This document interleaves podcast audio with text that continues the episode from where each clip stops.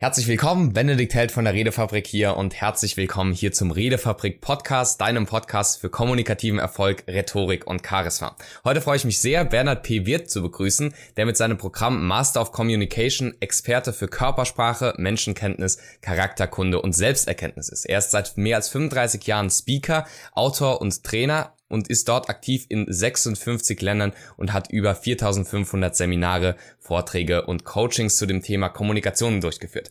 Herzlich willkommen, Bernhard. Es freut mich sehr, dass du heute mit dabei bist. Hallo, Benedikt. Es freut mich sehr, dass wir heute zusammen noch erfolgreicher kommunizieren. Sehr schön. Das freut mich auf jeden Fall. Und da möchten wir auch gleich direkt einsteigen.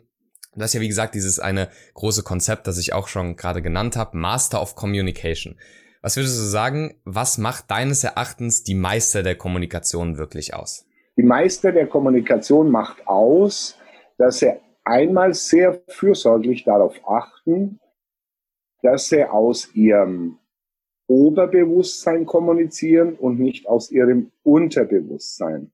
Die Masse der Menschen, äh, volkstümlich würden wir jetzt sagen, plappert aus sich heraus okay. und, und steuert lenkt und leitet nicht das Gesagte. Wir kennen es ja auch aus der Körpersprache. Dort ist es so, mindestens 95 Prozent, manchmal 100 Prozent läuft er übers Unterbewusstsein. Und nur wenn wir bewusst äh, Körpersprache durchführen, was sehr selten bei den Menschen ist, beispielsweise äh, mich hat eine Mücke gestochen und ich kratze mich jetzt, dann wäre es ja aus dem Oberbewusstsein. Ansonsten ja. ist es tagtäglich so, dass die Menschen nur aus dem Unterbewusstsein ja, Körpersprache zeigen, was natürlich auf der anderen Seite wieder hervorragend ist, denn wäre Körpersprache im Oberbewusstsein anwesend, hätten wir nichts zu deuten. Denn mhm. das Unterbewusstsein wird ja sehr häufig vom Charakter des Menschen gesteuert.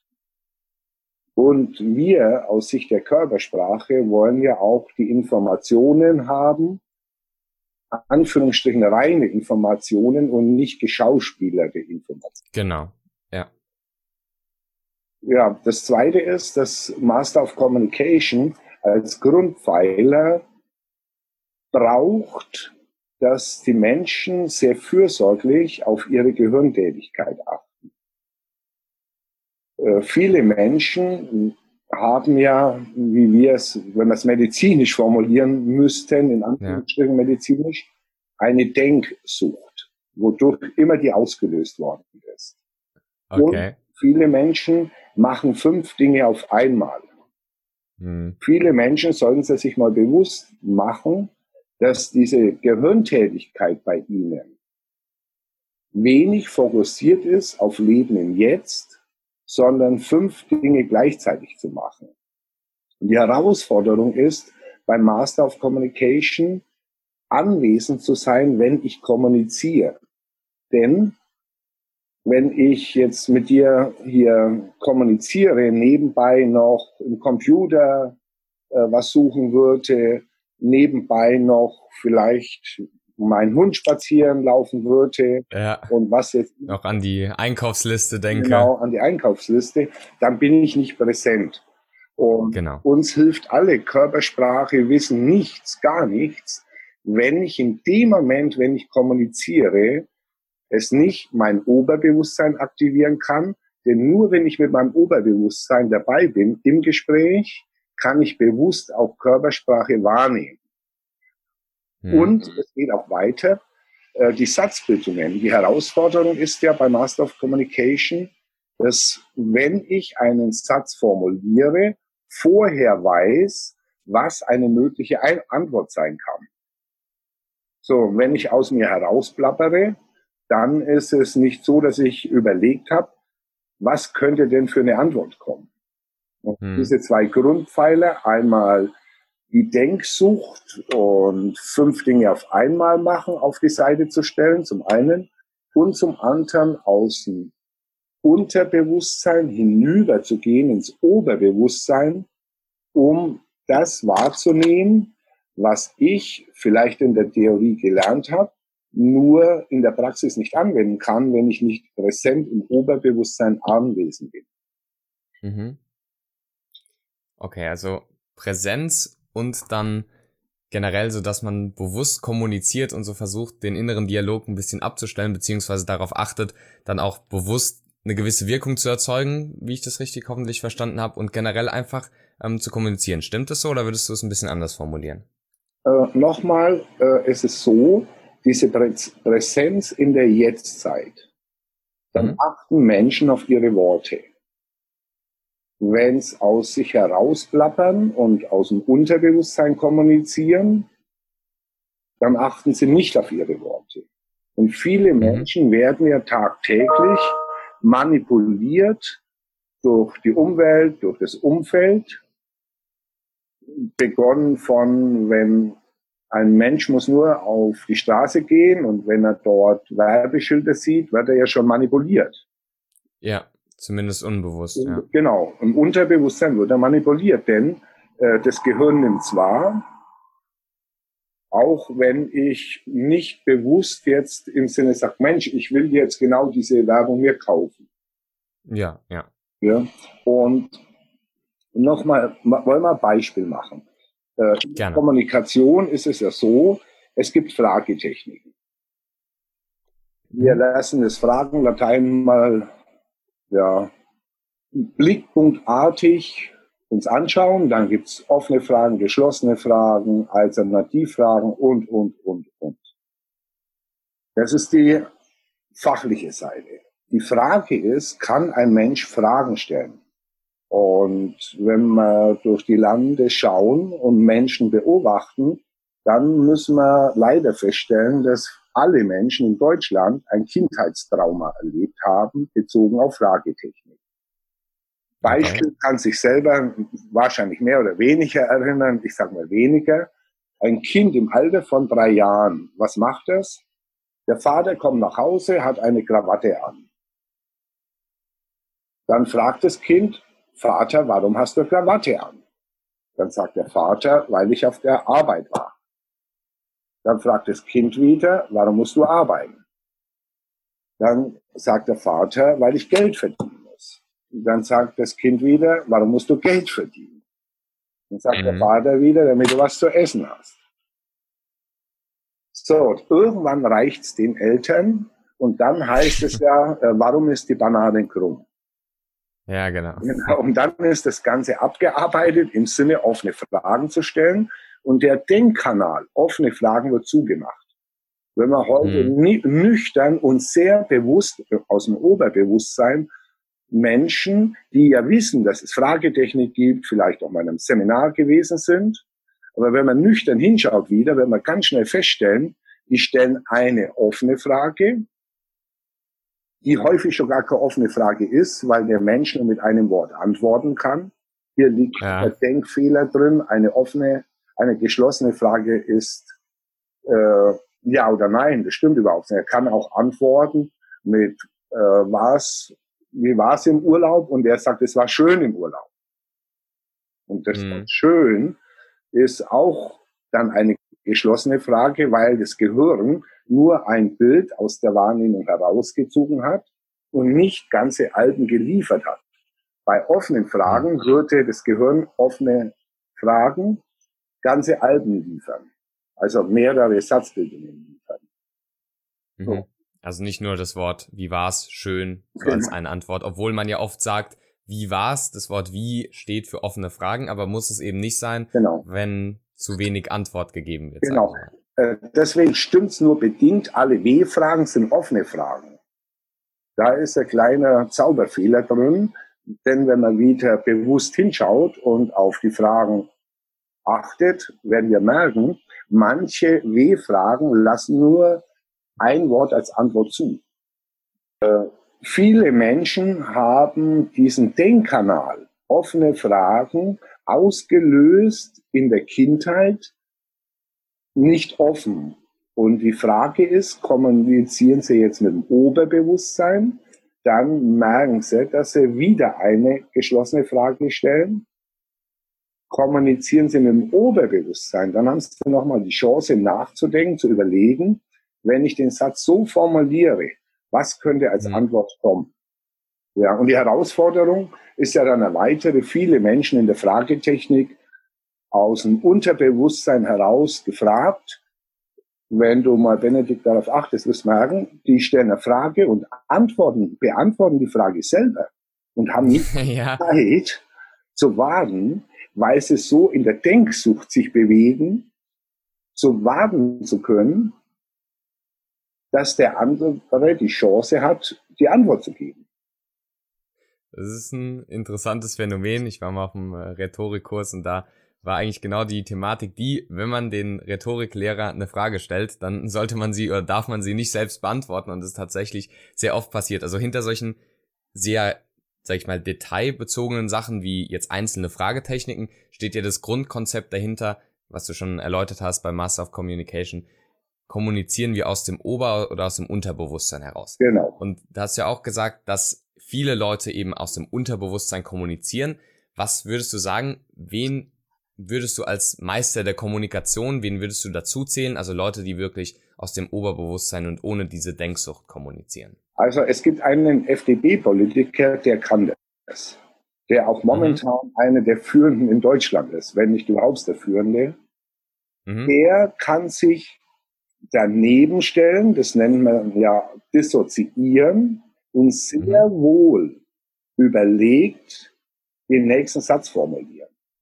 Und er geht dadurch, muss er nicht auf persönlichen Angriff gehen, sondern hat immer nochmal, weil er ja vom Oberbewusstsein her kommuniziert, nochmal die Chance nachzudenken, dass du nicht hast, wenn es mit dem Unterbewusstsein kommunizierst, weil dann geht's ja einfach raus.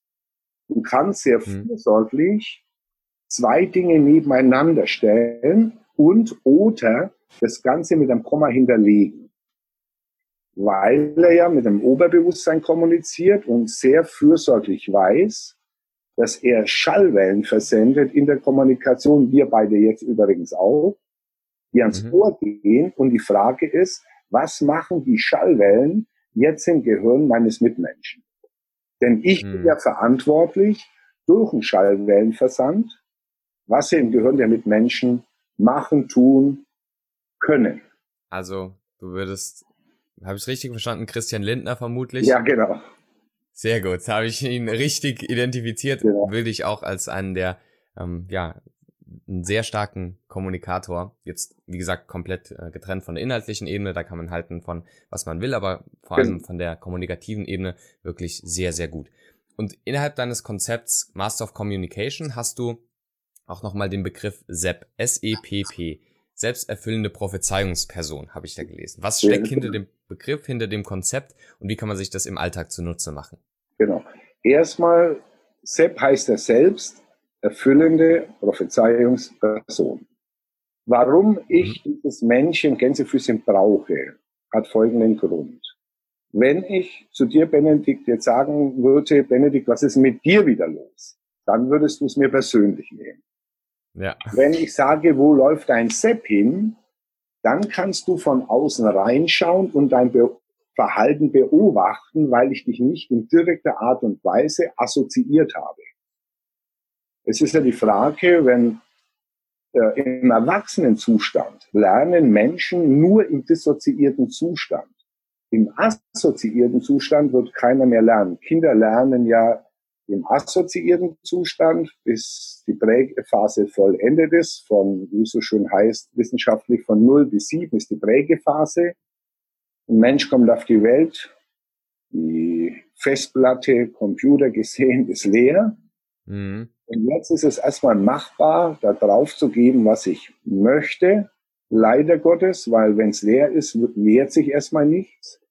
Mhm. Und wenn wir uns das dann anschauen, heißt es, im erwachsenen Zustand, und das bitte gönnt da mal auf der Zunge zergehen zu lassen, wenn ich jetzt zu dir was sagen würde und dich betroffen machen würde, würdest du entweder in die Schuld gehen und sagen, oh, ich bin schuld, ich mach's falsch, oder in die Freude gehen, ich freue mich, ich mach's richtig. Damit löst du aber keinen Lernprozess aus. Lernprozesse werden ausgelöst, wenn ein Mensch sich dissoziieren kann, daneben stellen kann und sich selber beobachten kann, wie mache ich es. Und damit nehme ich auch dann die ganze Schuldfrage weg, weil der Seppel ja erstmal der ist, der die ganze Verantwortung trägt und der auch ja, belehrt werden muss, Gänsefüße, um mhm. das neue Verhalten zu integrieren. Also ich habe noch jemand dissoziiert neben mir, den ich dort bearbeiten kann. Und mir bietet er sowohl im Coaching wie in Seminaren den riesen Nutzen, dass die Menschen reinschauen können und nicht in direkter Art und Weise betroffen sind. Ah, okay, also Sepp ist quasi ein Konzept von dir, ja. quasi so eine kleine Person, wie so eine Figur, genau. die man als Lernprojektion nutzen kann, also quasi dass man selbst die Sachen nicht persönlich nimmt, sondern erstmal sich die Sache von außen, also dissoziiert, anschaut und daraus dann lernt. Ja. Benedikt, Priva ja. private Frage, warst du schon mal angetrunken? Ja. Weißt du, wer dich dann nach Hause gebracht hat? Ich hoffe, der, der Sepp. Der kleine Sepp, genau. Der kleine Sepp. genau. Weil wenn der einen nicht mehr nach Hause bringt, muss ein der Notarzt heimfahren, sage ich immer. Ah, okay, gut. Dann ist es also auch da noch eine wichtige Instanz und nicht nur im Kommunikationsseminar. Genau. Was ich besonders interessant an deiner Arbeit und deinem Werdegang und so weiter finde, ist nicht nur deine Expertise und deine Sachen, die du quasi selbst mit anderen teilst, wie vorhin schon gesagt, 56 Länder, 4500 Seminare und Coachings und generell, was du von dir ausbringst, sondern auch wie viel Wissen du dir auch aus verschiedensten Bereichen angeeignet hast. Es gibt ja viele Leute, die vertreten eine Sache, lernen nur von einer Sache, sehen das so als den heiligen Gral an und vergessen dann die anderen Sachen. Was sind so die verschiedensten Modelle, von denen du gelernt hast und was würdest du sagen, sind die hilfreichsten Modelle oder vielleicht auch die Essenz aus vielen verschiedenen Modellen, was man da so zusammenfassen kann, was du aus verschiedensten Bereichen gelernt hast? Ja, äh, Benedikt, da gehe ich mal für ein paar Sekunden zurück, äh, 40 Jahre. Und dort hatte ich einen Mann kennengelernt, einen Unternehmer, der sich mit Erfolgslehren, die zu damaliger Zeit, äh, gefährliches Wort, in waren. Mhm. Beispielsweise damals war die Grossmann-Methode, damals war schon in den Anfängen EKS, damals war äh, Benjamin Franklin-Lehre, Helfrecht, Wirkmethode in der Schweiz. Und ich habe damals ihn gefragt, was ein Zeitplanbuch bedeutet und er meinte, kommst heute Abend vorbei, erkläre ich es ihm. Was ich nicht wusste, dass er, der dann mein Mentor wurde, sehr gläubig für eine Erfolgslehre erzogen worden ist. Die hießen damals mhm. auch noch Grossmann-Jünger. Und, okay. er, ja, und er wollte, dass mir das nicht geschieht, passiert, so, und damit hat er gesagt, ich muss erst alle Erfolgslehren durchmachen, bevor ich überhaupt beginne. Okay, spannend. So, und dann hat er gesagt, dann wird das Ganze auch nicht reduziert auf eine Ausbildung, sondern Körpersprache, Charakterkunde, Menschenkenntnis, Selbsterkenntnis. Der Hintergedanke bei ihm, was ich aber bitte damals nicht wusste, ist, dass ich nie wieder missionieren muss. Mhm. Wenn du mir heute, Benedikt, die Frage stellst, was ist denn jetzt, Reporter müssen das ja gerne tun, das Größte, was aus den ganzen Lehren herauskommt, dann muss ich sagen, nix. Okay. die Frage ist, wann brauche ich gleich das Handwerkszeug? Ah, okay. Ja. Das ist wie ein Werkzeugkasten. In meinem Fall liegen 17 Modelle in dem Werkzeugkasten. Da liegt der Hammer drin, da liegt der Schraubenzieher drin, da liegt eine Pfeile drin, symbolisch gemeint. Mhm. Und jetzt kann sein, dass ich äh, bei irgendeiner handwerklichen Sache den Hammer brauche. Und der würde aber mhm. bei der Steckdose reinschrauben wenig Sinn machen. Genau. Ja. Nur leider Gottes müssen sehr viele, wie du vorhin schon auch gesagt hast, eine Richtung vertreten, natürlich das Ganze missionieren und dogmatisieren. Und die Frage lautet für mich, welches Handwerkszeug gebrauche ich? Häufig brauche ich auch mehrere Handwerkszeuge im Sinne von, die übergreifend sind. Beispiel. Äh, aufgrund der Charakterkunde lässt sich erkennen, wann ein Mensch mehr emotional ist oder rational ist. Das lässt sich auch an der Graphologie erkennen. Das lässt sich auch an der Körperform erkennen. Es lässt sich auch erkennen, ob er mehr mit der rechten Hand spricht oder mit der linken Hand spricht. So, und damit brauche ich jetzt nichts favorisieren, nichts werden und bewerten, sondern kann verschiedene Modelle einsetzen. Und das vielleicht, manchmal ist es auch bitte wichtig, das zweifach oder dreifach zu prüfen, ob ich auf der richtigen Wellenlänge bin. Das ist die Herausforderung, wie es gibt die Vierfarbenlehre, es gibt die Dreifarbenlehre. Die, die Vierfarbenlehre meinen dann immer, das ist das einzige Allheilmittel. Die Dreifarbenlehren sagen, ihr, das ist das Allheilmittel. Dann muss ich sagen, lasst es. Mhm. Gönnt euch das Vergnügen. Es sind Denkmodelle, wo man mit Wertung, mit sehr einfacher Art und Weise, denn ich brauche nur vier, äh, ich nenne es immer gern Schubläden oder drei Schubläden, wo Material drin liegt. Bitte Freud hat auch nichts anderes gemacht, wenn wir heute aus Psychologie das sehen. Es gibt ja Denkprogramme. Freud hat 62 Denkprogramme aufgebaut. In NLP werden ja die 14 Metaprogramme stammen ursprünglich von Freud. Und mhm. sind ja auch alles Denkmodelle, wie man Menschen analysieren kann. Nur die Gefahr ist eine riesengroße, dass dann, das ist es. Dann muss ich sagen, das ist es nicht. Denn da mhm. gibt noch daneben genügend andere. Ja. Ah, sehr spannend. Also von jemandem, der auch quasi so ein bisschen den Überblick bekommen hat und verschiedenste Sachen dann auch gesehen und hat abwägen können. Einfach die Antwort, dass es eigentlich gar nichts gibt, was die Essenz aus allem ist, sondern dass es da einfach wirklich immer auf den Kontext drauf ankommt, beziehungsweise auf die Sache, die du bewirken möchtest und für, genau. sag ich mal, Beeinflussung ist vielleicht das Modell besser und für die Analyse sind vielleicht die paar Modelle und so weiter besser. Also sehr ja. interessant.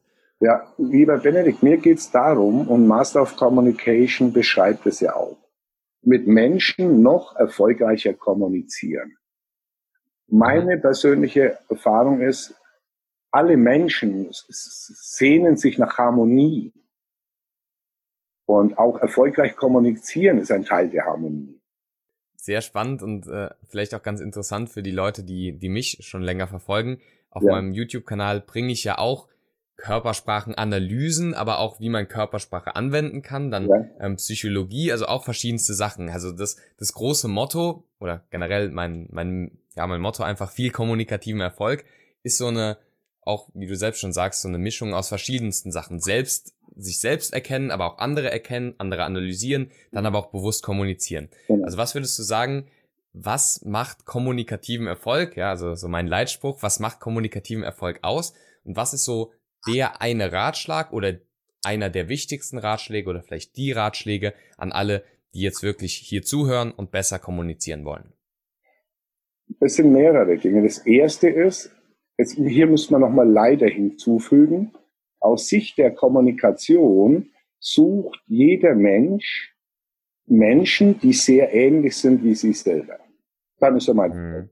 Wenn du sagst, du magst Hamburg und ich mag Hamburg, bist du mein Freund.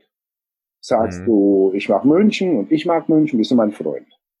Sagst du, dass du Stuttgarter bist wegen mir und ich mag Stuttgart nicht, dann bist du nicht mein Freund.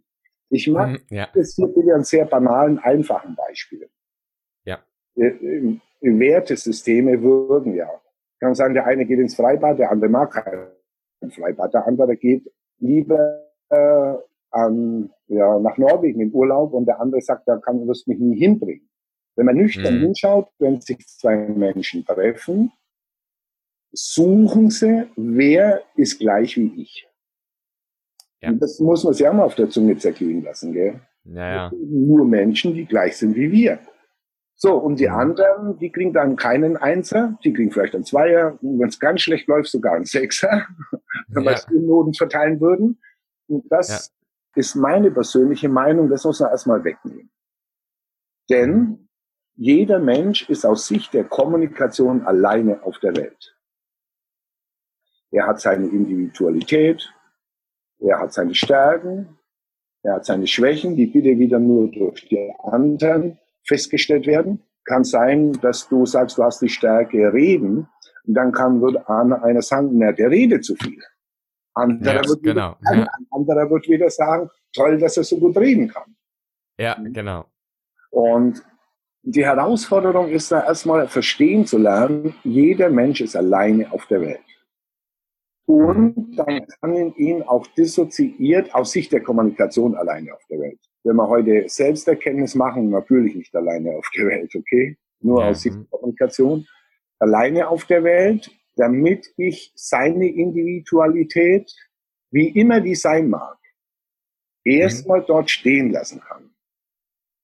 Mhm. Der, der Nebeneffekt in der Kommunikation ist, dass ich nicht mehr überall, wenn der eine 6 bekommt, also schulklassenmäßig, ja, ja. Note 6 bekommt, dass ich nicht mehr auf ihn einschlagen muss, beziehungsweise mich nicht mehr darüber aufregen muss. Was ja dann die mhm. Masse der Menschen macht. Und immer ja, wenn Menschen in die Extreme in der Kommunikation gehen, können sie sich nicht mehr um sich selbst kümmern. Hm. Das ist ein sehr wichtiger Punkt. Das ist ein sehr wichtiger ja. Punkt. Also schreibt euch das, wenn ihr hier gerade zuhört, auf jeden Fall auf. Wenn die Leute in die Extreme gehen, dann können sie sich nicht mehr um sich selbst kümmern. Sowohl wahrscheinlich beim Streit im Negativen, genau. als auch wenn sie positiv für eine Sache missionieren genau. und da dann vielleicht nicht mehr aus der Mitte heraus kommunizieren genau. können. Also, das waren sehr viele profunde und sehr interessante Gedanken. Und für alle Leute, die jetzt hier zuhören und merken, okay, der Bernhard Wirth, der hat sehr viel Ahnung, sehr viel Expertise, auch schon Erfahrung gemacht in den letzten über 35 Jahren in deiner Karriere. Ja. Wie kann man mehr von dir erfahren, wenn man mehr von dir sehen oder hören oder mit dir sich verbinden möchte? Ja. In der heutigen Zeit ist das ja ein bisschen anders als vor, wie ich begonnen habe, vor 35 genau. Jahren. Heute ja. kann ich sagen, geben Sie bei Google den Namen Bernhard, Leerzeichen P wie Paul, Leerzeichen Wirt mit I, TH ein und dann mhm. Alles klar, dann kann man da alles finden, genau. auch sehr interessante andere Interviews oder generell die Bücher. Genau. Und so weiter und so fort.